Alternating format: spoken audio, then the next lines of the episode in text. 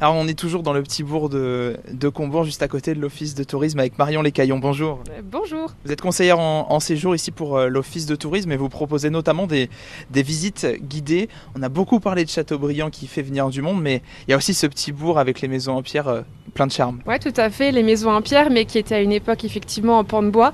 Et moi, ce que j'adore montrer aux gens ici, c'est de, de, les projeter justement un peu à cette époque où on avait vraiment le petit bourg médiéval, les belles poutres en bois qui étaient apparentes et bah, surtout la, construction qui a été refaite par-dessus au XVIIe siècle après le grand incendie de, Combourg et qui a quand même permis justement de garder un peu l'architecture de ces belles maisons puisqu'on a gardé aussi un peu euh, la, forme très très allongée de ces, de ces maisons comme par exemple il y a un, petit épicurien, enfin le, petit, euh, euh, un, petit commerçant en plein cœur de ville qui a donc deux entrées de possibles dans, dans, sa, boutique, une par la porte, par la place principale et l'autre par une petite rue à côté. Donc je trouve ça vraiment encore très, très symbolique justement de la, vieille ville de Combourg.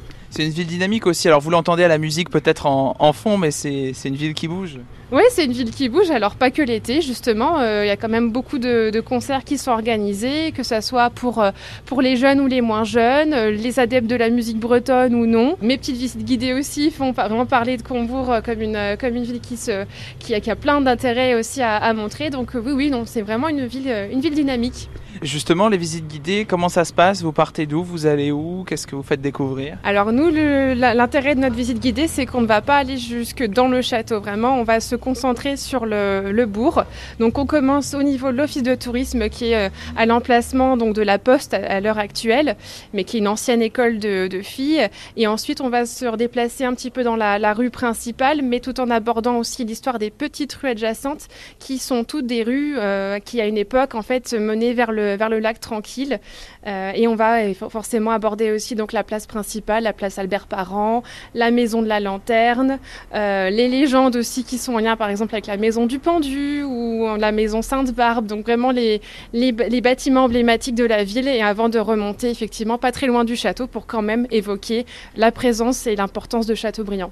Il y a de belles balades aussi autour du lac? Tout à fait. On a deux belles balades en fait. Donc il y a deux circuits d'interprétation qui ont été mis en place par la petite cité de caractère dès 2007.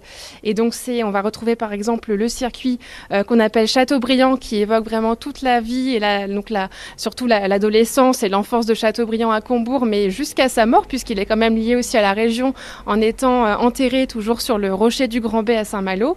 Et de l'autre côté, vraiment le grand tour du lac qui dure à peu près une heure de marche euh, vous donne un superbe point de vue sur le château avec le lac en contrebas. Et cette fois-ci, on va plutôt vous parler du romantisme, ce mouvement littéraire effectivement euh, mis en place, on va dire, un peu euh, euh, par Chateaubriand.